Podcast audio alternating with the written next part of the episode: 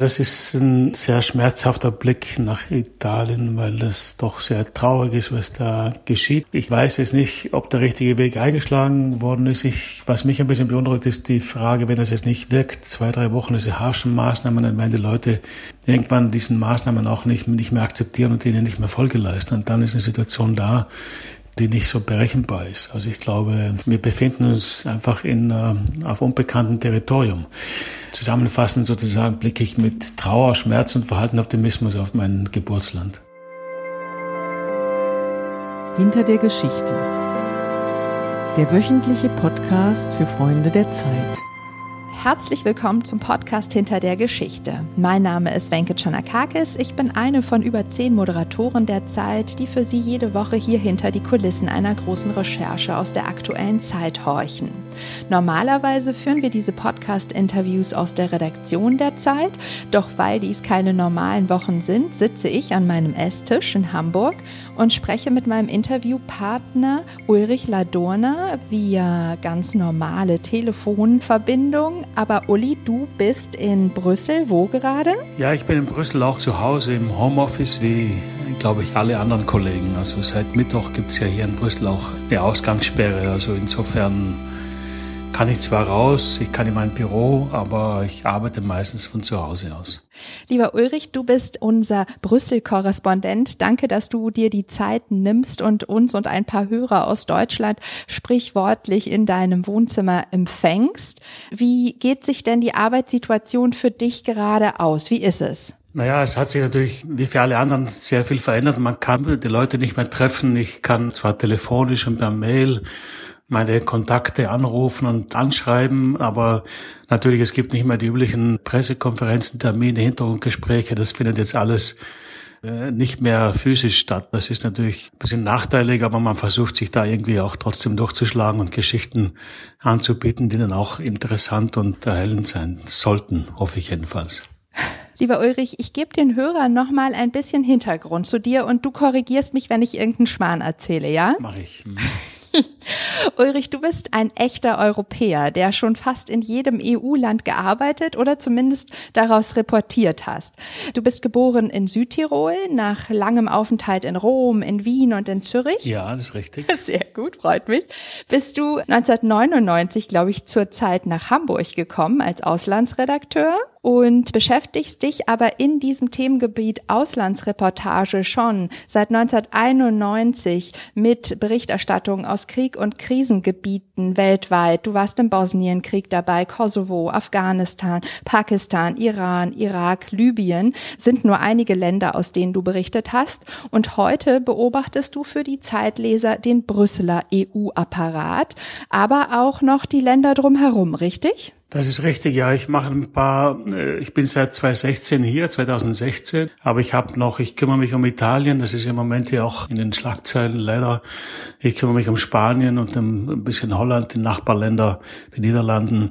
Also ich habe noch ein paar Länder, die ich mitbetreue. Äh, auf dem Balkan habe ich immer noch einen Blick, weil, äh, wie du sagtest, ich habe in den 90er Jahren den Zerfall Jugoslawiens sehr journalistisch begleitet. Und da habe ich natürlich immer noch nicht nur Interesse daran, sondern auch natürlich ganz gute Kontakte. Und ich kümmere mich auch ein wenig darum, ja wie es um die europaweite Zusammenarbeit geht, um den metaphysischen europäischen Gedanken, um den aber auch sehr praktischen Parlamentsbetrieb aus dem Homeoffice in diesen historischen Corona-Wochen, in denen die Welt so plötzlich von 0 auf 100 abgebremst zu haben scheint. Darüber wollen wir jetzt gleich mit Ulrich sprechen. Unseren Podcast hinter der Geschichte mit den Corona weltweit Episoden haben wir bereits mit Alice Botha in Moskau geführt und mit Lea Frese in Beirut. Beide Zeitkolleginnen haben sich bisher dazu entschlossen, in ihren Berichtsgebieten zu verbleiben, obwohl die Arbeitssituation in einer Autokratie, so wie Alice es in Russland erlebt, und in einem faktisch bankrotten Staat, wie Lea es im Libanon vorfindet, während Corona noch schwieriger sind. Was bei ihnen überraschend gut läuft und wieso wir sogar einige Dinge aus ihren Berichtsgebieten lernen können, das erzählen die beiden Kolleginnen in einem unerschütterlichen Alltagsoptimismus, den ich sehr bewundernswert finde. Ulrich, deine Situation in Brüssel ist eine ganz andere. Das Gesundheitssystem und auch die politische Situation in Belgien, beides ist nicht desolat. Du bist ganz nah am europäischen Herzen. Ulrich, hörst du es gerade laut oder leise pochen? Ja, es pocht laut, aber es ist sozusagen, äh, die Konsequenzen des Pochen sind noch nicht ganz klar, weil man versucht hier alle Institutionen versuchen natürlich jetzt europäische Lösungen anzubieten für diese Krise. Das ist nicht ganz einfach, weil die Nationalstaaten ja manchmal voranpreschen. Also wurde letzte Woche Teil der Grenzen geschlossen. Das ist natürlich nicht wirklich gut für die europäische Idee. Also man kämpft hier schon darum, Europa als zu erhalten. Das betrifft das Parlament wie auch die Kommission.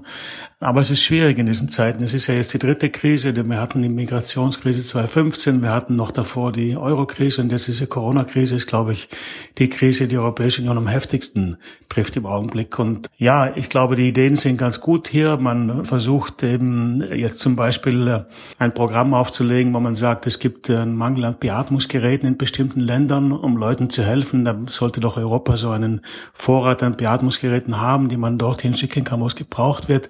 Aber das ist alles schwer auf den Weg zu bringen, weil man ja auch unter schweren Bedingungen arbeitet und weil jeder Nationalstaat manchmal voranprescht und eigene, eigene Wege geht. Aber ich bin unterm Strich recht optimistisch, dass man dann schon wieder zusammenfinden wird, ja. Ob es da vielleicht schon so eine Lernkurve gibt und man wieder zusammenfindet auf der europäischen Ebene und nicht mehr nur als Nationalstaat in dieser Ausnahmeschocksituation unterwegs ist, darüber können wir ja vielleicht gleich im zweiten Teil sprechen. Denn diese hinter der Geschichte Gespräche versuchen wir eigentlich immer so in zwei Teile zu teilen. Wenn das für dich auch in Ordnung ist, würden wir mal beginnen mit Fragen zu deiner journalistischen Arbeit während des Covid-19-Lockdowns und Fragen zur Situation in deinem Berichtsgebiet.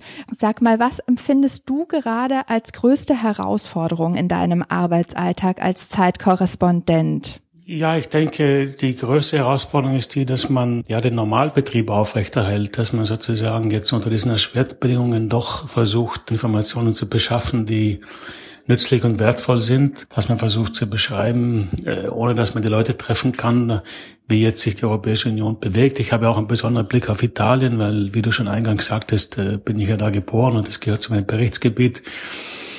Es ist schwer für mich, im Moment kann man nicht hinfahren, aber ich habe äh, laufend, ich telefoniere sehr viel jeden Tag mit vielen Leuten in unterschiedlichen Städten und Regionen Italiens und versuche mir dann ein Bild zu schaffen. Und ich glaube, die Herausforderung besteht darin, diese Arbeit gut zu machen und die Nerven zu bewahren und auch daran zu denken, dass ja auch diese Krise vorbeigehen wird. Ich habe das Gefühl, dass ja, da als Journalist hat man da schon eine Rolle. Ich habe jetzt unlängst jemanden gehört, der gesagt hat, wir haben systemrelevante Berufe. Das hat mich natürlich sehr gefreut.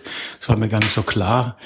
Aber ich glaube, das ist die größte Herausforderung darin besteht jetzt unter diesen Bedingungen, äh, ja, die Arbeit möglichst gut zu machen und auch zuverlässige und äh, Informationen zu liefern an Leser und Hörer. Wie genau machst du das? Wahrscheinlich ist ein Vorteil derer, dass du schon sehr erfahren bist, also viele Kontakte schon knüpfen konntest in all diese Regionen, die man jetzt natürlich schneller reaktivieren kann, wenn man sich nicht mehr treffen kann. Aber trotzdem, wie funktioniert das ganz konkret? Und bist du unsere einzige Augen und Ohren in das italienische Krisengebiet gerade? Nein, das einzige nicht. Es gibt noch andere freie Mitarbeiter, die uns auch helfen. Ich bin jetzt der einzige in der Redaktion, nicht der einzige in der Redaktion, Redaktion, aber der da ein besonderes Auge darauf hat. Ich mache das so, dass ich verschiedene Leute anrufe. Das sind dann äh, manchmal Freunde, mache Kontakte, sind das Journalisten, es sind Ärzte. Ich habe gestern mit zwei Ärzten telefoniert, weil ich der Frage nachgegangen bin, warum denn die Sterberate so hoch ist in Italien.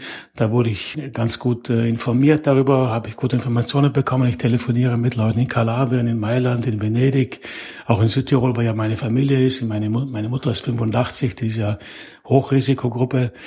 Also ich bin da täglich so, sag ich mal, lange am Telefon und äh, telefoniere mich durch die, durch die italienischen Regionen und ich, man kriegt äh, dann am Ende doch ein ganz gutes Gesamtbild, glaube ich, und das versuche ich zusammenzutragen. Und wenn es dann Platz in der Zeitung gibt, mache ich eine Geschichte. Wir hatten letzte Woche eine Geschichte darüber, wo wir verschiedene Stimmen gesammelt haben aus Italien. Das, glaube ich, ist eine ganz schöne Seite geworden, weil einfach im O-Ton Leute von ihren Erfahrungen aus Italien gesprochen haben, mit ihrem Alltag aus ganz unterschiedlichen Regionen. Also so trage ich das Stück für Stück zusammen. Ich kann natürlich das nur am Telefon machen oder per Mail oder per WhatsApp oder Skype, aber ich glaube, im Moment geht es einfach, es ist für mich vergleichbar mit, früher habe ich Kriegsberichterstattung gemacht, da ist man ja auch nicht immer überall hingekommen, weil es zu gefährlich war. Und für mich ist ehrlich gesagt das schon überraschend, dass diese Corona-Krise mit den Ausgangssperren und all den anderen Sachen sowas wie ein Déjà-vu ist. Also man hat das Gefühl, auch in Brüssel ein bisschen ist es eine belagerte Stadt. Man darf nicht raus und es gibt eine Gefahr da draußen. Das war natürlich nicht genau so in Sarajevo, aber auch da sozusagen ist man plötzlich Plötzlich kann man sich nicht mehr bewegen, wie man sich bewegen konnte früher. Das ist schon eine Situation, die mit einer tiefen Krise vergleichbar ist. Und insofern erinnert mich manches an, an das, was ich früher gemacht habe. Und auch die Terminologie erinnert einen manchmal an Kriegsterminologie. Ich fand, hier im deutschen Fernsehen gab es am Freitag ein Gespräch mit dem Interneterklärer Sascha Lobo, der dafür plädierte, dass man sich doch neue Begriffe auch für sowas wie Ausgangssperre ausdenken solle, weil ähm, das gleich so kriegerisch klingt. Wie siehst du das? Ja, gut, ich habe jetzt auch ein bisschen Mühe, das als einen Krieg zu bezeichnen. Das ist, aber ich glaube, ich, ich finde, wichtig ist eher, wenn man auf den Inhalt betrachtet, es ist natürlich schon eine existenzielle Krise und es, es ist eine existenzielle Herausforderung für unsere Gesellschaft. So kann man wirklich das definieren.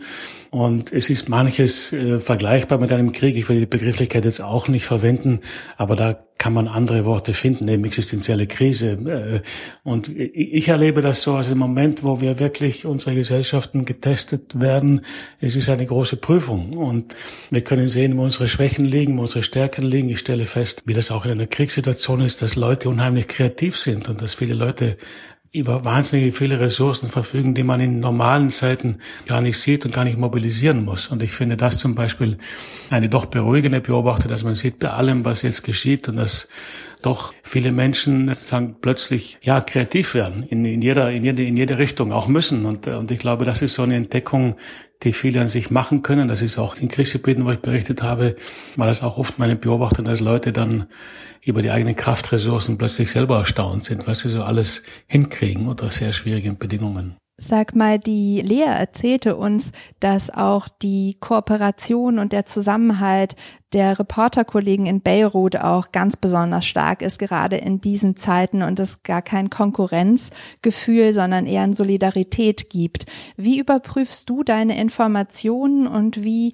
muss man sich deine Zusammenarbeit vielleicht auch mit den italienischen Kollegen vorstellen? Naja, ich, wenn ich jetzt so Informationen kriege, wo ich mir nicht so ganz sicher bin, also Behauptungen, ob die jetzt stimmen oder nicht, die ich es selber nicht überprüfen kann, nämlich ich versuche dann zweite, dritte Quelle heranzuziehen, dann frage ich mal bei Kollegen nach, bei Italienischen italienischen Kollegen nach eine Einschätzung, äh, wie sie das sehen oder ob sie vielleicht noch einen weiteren Kontakt haben, der mir da was bestätigen kann. Also wenn ich sage, ich permanent in Gespräch, auch mit den Kollegen hier, es ist im Großen und Ganzen eine sehr gute Zusammenarbeit, das muss ich auch sagen, aber das war auch vor der Krise schon so. Ne? Also ich glaube, das Brüsseler Pressekorps, wenn ich sagen darf, ist, äh, hat doch den Ruf, dass man hier ja, relativ solidarisch und kollegial zusammenarbeitet. Es ist ja hier ein, auch in, in Friedenszeiten, man den Begriff von normalen Zeiten, ist es hier ein sehr komplexer Betrieb mit vielen Terminen, wo man nicht alles abdecken kann die ganze Zeit und wo man sich dann auch darauf verlässt, dass ein, ein, ein oder andere Kollege einem auch mal eine Information gibt von einem Ereignis, wo man selber nicht dabei war, wo man sich weiterfragen kann. Also da ist eine ganz gute Zusammenarbeit. Ja. Du hast eben davon gesprochen, Ulrich, dass deine Mutter selber in hohem Alter in in Südtirol lebt und natürlich zu der großen Gefahrengruppe auch gehört. Dürfen wir vielleicht noch einmal persönlich bei dir nachfragen? Wie geht es dir ganz persönlich jenseits des Korrespondentenalltags? Wie lebst du in Brüssel? Wie geht sich das mit der Familie aus, mit dem Homeoffice und den Kindern und allem? Na gut, das ist, du hast es eingangs erwähnt, ich bin ja, habe eine europäische Biografie rein durch Geburt. Ich habe jetzt, das drückt sich auch aus in meiner Familie, im Moment sind die alle verteilt über verschiedene Länder. Man kann nicht zueinander kommen, weil man nicht mobil ist. Das ist im Moment für mich schon ein Problem, weil ich nicht die ganze Familie in einem, an einem Ort zusammensammeln kann oder ich nicht hinfahren kann. Und das ist natürlich schon eine neue Erfahrung, dass man einfach nicht, einfach nicht jetzt über die Grenze fahren kann. Und das ist, also für mich ist diese, ich sag mal, diese Krise natürlich sehr, sehr spürbar, weil ich normalerweise darauf angewiesen bin, dass ich Grenzen überschreiten kann, um die Familie zu sehen. Ne? Das ist sozusagen für mich äh, schon, ja, wird es sehr konkret und sehr greifbar. Das ist dann, ja, das ist dann schon nicht so ganz einfach manchmal. Und wie digital ist die EU aufgestellt? Wie muss man sich das vorstellen? Wie erfährst du davon? Gibt es Videopressekonferenzen oder wie könnt ihr dann? Ja, es gibt Videopressekonferenzen, es gibt die, es gibt Videopressekonferenzen, es gibt sozusagen Schaltungen, wo man sich ein, es gibt Telefonkonferenzen mit einzelnen Abgeordneten, die das organisieren zum Beispiel die übliche mittägliche Konferenz der Kommission, äh, wo man sonst, denn die alles in Briefings, wo man sonst jetzt persönlich hingeht, äh, die finden jetzt auch im Video statt. Äh, es gab letzte Woche auch einen Gipfel hier der Staatschefs über Video. Aber ein Problem zum Beispiel ist, es stellt sich die Frage, ob solche Videogipfel ne, über Videokonferenzen, ob die eigentlich beschlussfähig sind. Das ist nicht so ganz klar, weil ich glaube, wenn die Europäische Union jetzt Beschlüsse fasst, die Mitgliedstaaten Beschlüsse fassen bei einem Gipfel, dann müssen die schon physisch anwesend sein. Das ist jedenfalls im Moment die herrschende Rechtsmeinung. Aber das ist nur ein Problem, das sich jetzt stellt, das man vorher nicht hatte. Kann man Beschlüsse fassen, die gültig sind, rechtsgültig sind, wenn man sich nicht physisch trifft? Das ist zum Beispiel eine Frage, die jetzt Juristen ja beantworten müssen. Aber das zeigt nur sozusagen, dass Arbeiten im Digitalen äh, viele Fragen aufwirft, die man vorher nicht bedacht hatte. Die Kommissionspräsidentin Ursula von der Leyen sagte in einem Interview am Freitag im Deutschlandfunk, dass jetzt die Zeit sei, großzügig zu sein. Als europäische Länder. Wo beobachtest du diese Großzügigkeit gerade? Ja, das beobachten wir vor allem äh, bei der Währungspolitik. Also wir haben, die Kommission hat es sofort schon vor zwei Wochen gesagt, also die üblichen Haushalts- und Budgetregeln, die ja streng sind, werden gelockert. Jetzt ist es sogar so, dass diese Haushaltsregeln und Schuldenregeln völlig ausgesetzt worden sind. Also man weiß jetzt, dass die Europäische Union nicht, äh, nicht an diesen Regeln festhalten kann, weil es eine Ausnahmesituation ist. Das heißt, Geld wenn ich das jetzt einfach sagen darf, ist im Moment kein Problem. Die Länder haben, besonders Italien, auch die Möglichkeit, sich weiter zu verschulden. Das war ja vorher immer eine hochpolitische Frage. Das ist jetzt überhaupt kein, keine Frage mehr. Das ist klar. Das ist eine Form von, glaube ich, gelebter europäischer Solidarität. Das ist mit Risiken behaftet natürlich. Aber ich glaube, es ist auch der richtige Weg. Und da zeigt sich schon die Großzügigkeit der Europäischen Union, wobei Großzügigkeit ist vielleicht nicht so der richtige Begriff, sondern es ist eher vielleicht schon das Verständnis dafür, dass wir alle in dem Fall zusammenhalten und alle sozusagen Risiken teilen müssen, wenn wir da durchkommen wollen. Man hatte von außen jetzt, äh, sage ich mal, ganz laienhaft den Eindruck, dass diese Corona-Krise erst einmal die Phase der aufkeimenden Nationalinteressen war, in der äh, dann Schutzmasken erst einmal nur für sich selbst bestellt wurden und nicht geteilt wurden, Grenzen zugemacht wurden, Grenzkontrollen hochgefahren wurden, sogar der Warenverkehr dann sich kilometerweit gestaut hat. Hier in Deutschland gab es da erschreckende Bilder von der polnischen Grenze.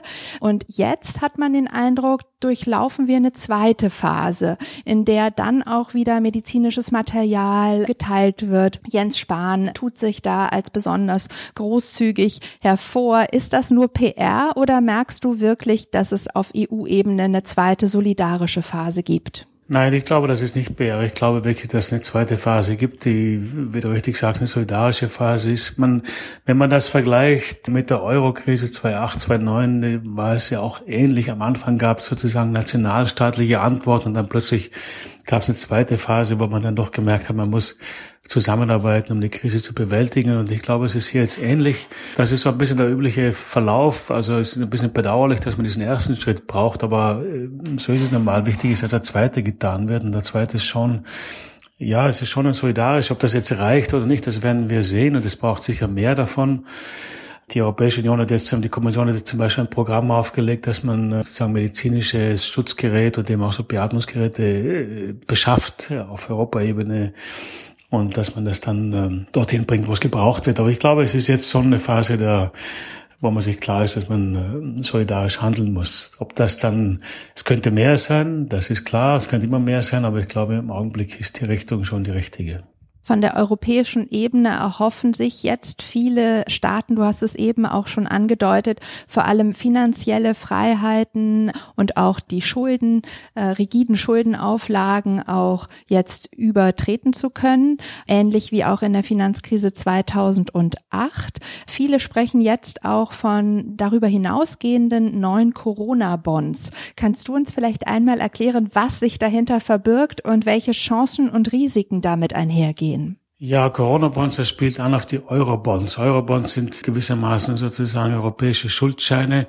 Das würde heißen sozusagen, dass die Schulden vergemeinschaftet werden. Das heißt äh, konkret, dass auch deutsche Staatsbürger für italienische, griechische, französische Schuldtitel bürgen. Also wir hätten dann sozusagen nicht mehr deutsche Schuldscheine, sondern wir hätten europäische. Das ist eine Vergemeinschaftung der Schulden und der Risiken.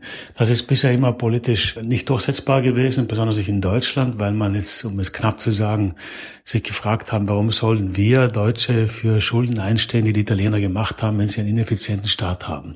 So, das war bisher nicht durchsetzbar. Jetzt aber ist klar, dass angesichts dieser Krise sozusagen es vielleicht gar keine Alternative mehr dazu gibt, diese Risiken zu vergemeinschaften. Wenn man nämlich auf dem alten, auf der alten Position beharrt und sagt, wir, der Staat soll selber seine Schulden begleichen, wir aber eine gemeinsame Währung haben, dann kann es sein, dass in dieser tiefen Krise, sozusagen, wenn Italien jetzt bankrott geht, dann wird das Deutschland mit in den Abgrund reißen. Und deswegen ist es, glaube ich, richtig, auch wenn riskant, dass man jetzt von äh, Corona-Bonds spricht und spricht sozusagen, dass man gemeinsam als Europäer sich verschuldet und auch gemeinsam als Europäer für diese Schulden gerade steht. Auch wenn Italiener mehr gemacht haben, vielleicht als die Deutschen oder Franzosen. Aber es geht darum, dass man jetzt gemeinsam für diese Schulden gerade steht und gemeinsam sich verschuldet. Ist die EU also, würdest du, wie würdest du da resümieren, besser als ihr Ruf oder schlechter? Ich glaube, sie ist besser als ihr Ruf. Ich glaube, die EU ist ein, es ist immer mit extrem hohen Erwartungen konfrontiert. Ne? Wenn man jetzt diese Corona-Krise mal hernimmt, dann heißt es sofort, wo bleibt die EU, was macht die EU? Und dann vergessen die meisten Leute, dass, dass die EU in Sachen Gesundheitspolitik gar keine Kompetenzen hat, das ist Kompetenz Nationalstaaten. Also ich glaube, die Stärke der EU ist einfach, dass es eigentlich keine bessere Idee gibt in Europa. Es gibt keine bessere Idee als die der Kooperation. Und bei allen Krisen bisher wir haben es erwähnt, erste Phase Nationalisierung, zweite Phase solidarisches Handeln. Hat sich herausgestellt, dass diese Idee dann sich immer wieder durchsetzt, nicht vollkommen, aber die EU ist nicht so leicht umzubringen. Ich glaube, sie wird unterschätzt.